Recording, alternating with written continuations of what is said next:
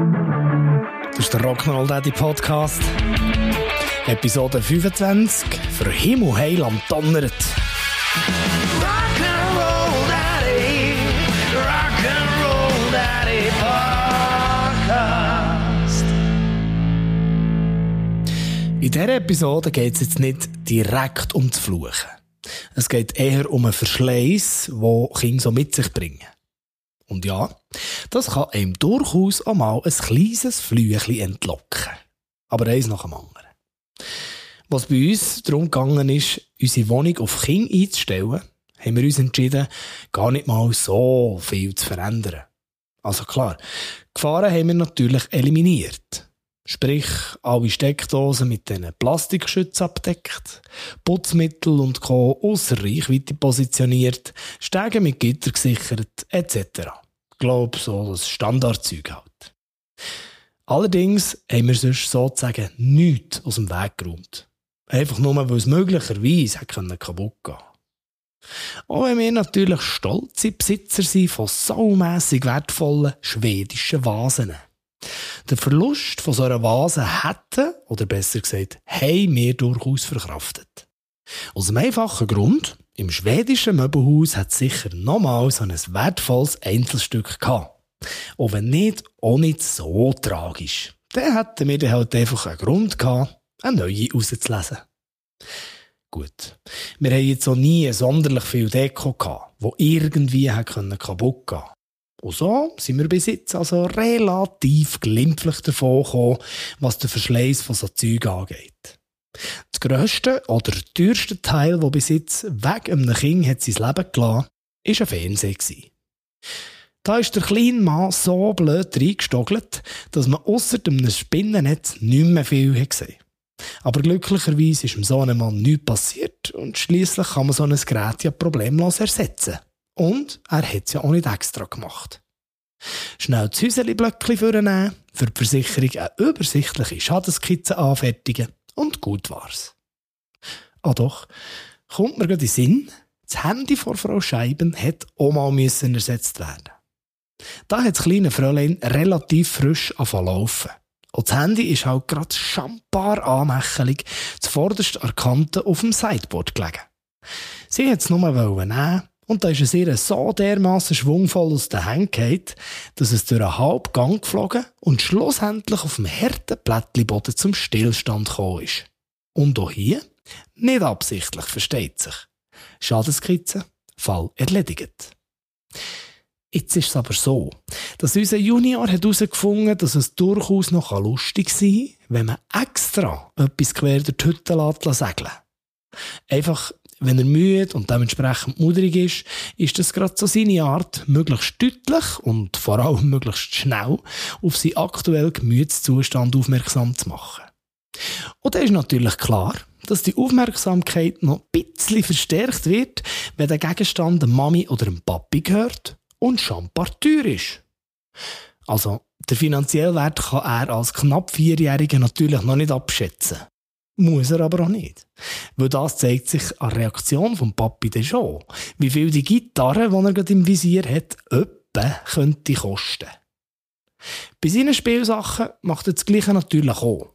Aber eben, das ist meistens nicht so lang lustig, weil hat einfach kein Mensch reagiert. Aber noch viel verreckter als die Reaktion vom Papi ist die Reaktion der grossen Schwester. Wenn er das Gefühl hat, es könnte doch jetzt noch lustig sein, ein Heiligtum von ihr zu verhimmeln und donnern. Und das zu Recht. Weil das ist dann schon uh, fies.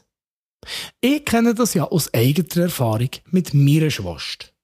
Unsere Mami hat zeitweise ein Stegengitter in die Kinderzimmertüren montieren.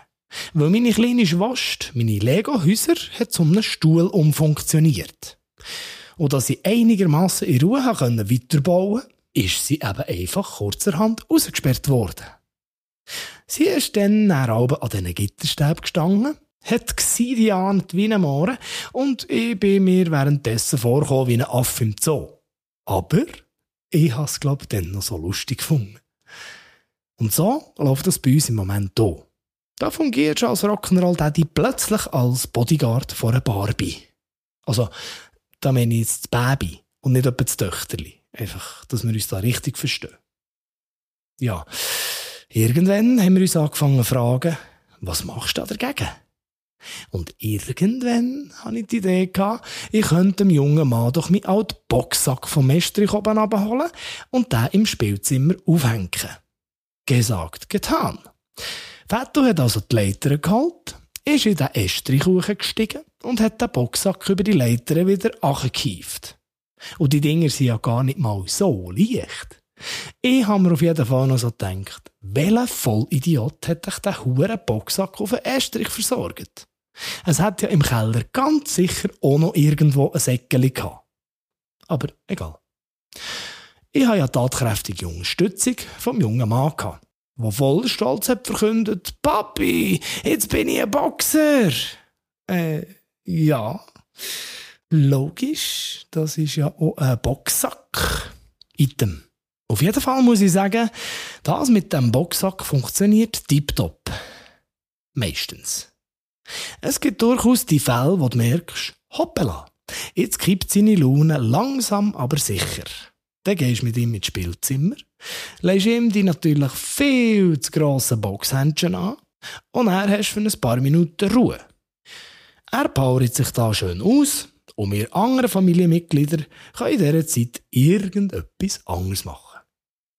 Aber es gibt eben auch die Fälle, wo das Mandli, glaube ich, etwas falsch versteht. Alles bleibt sich gleich, bis und mit Boxhändchen. Aber anstatt dass er auf einen Boxsack einprügelt, wählt er irgendeine Alternative. Wenn die Alternative zum Beispiel die Sofaküsse ist, ja, dann geht's ja noch. Wenn aber die grosse Schwester muss daran glauben, wird es unter Umständen wieder kritischer. Aber auch nicht immer. Es gibt tatsächlich Momente, wo die das noch lustig findet. Dann grölen sie sich einen ab, spätestens nach ein paar Minuten grölen diese mit und alles ist gut. Und was sagt uns das? Exakt. In so Fällen ist nicht zwingend der Boxsack an sich, der hilft, sondern einfach die Ablenkung. Eigentlich völlig egal, was es dann schlussendlich ist. Und es wird irgendwann so kommen, wie es fast immer kommt. Eines Tages wird in der Boxsack nicht mehr die Bohne interessieren. Tja, was machen wir denn? Dann versorge den Boxsack dann auch wieder. Das mal einfach in Keller. Ausser, ich finde irgendeinen Dödel, wo man das Teil wieder in Estrichkuchen manövriert.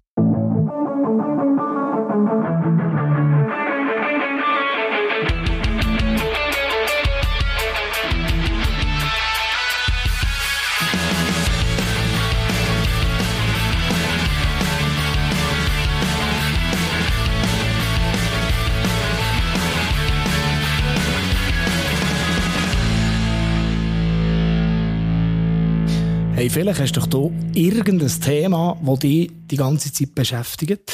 Wenn das so ist, dann machen wir schnell eine Nachricht und vielleicht kenne ich das ja auch und kann eine Episode darüber machen. Danke vielmals.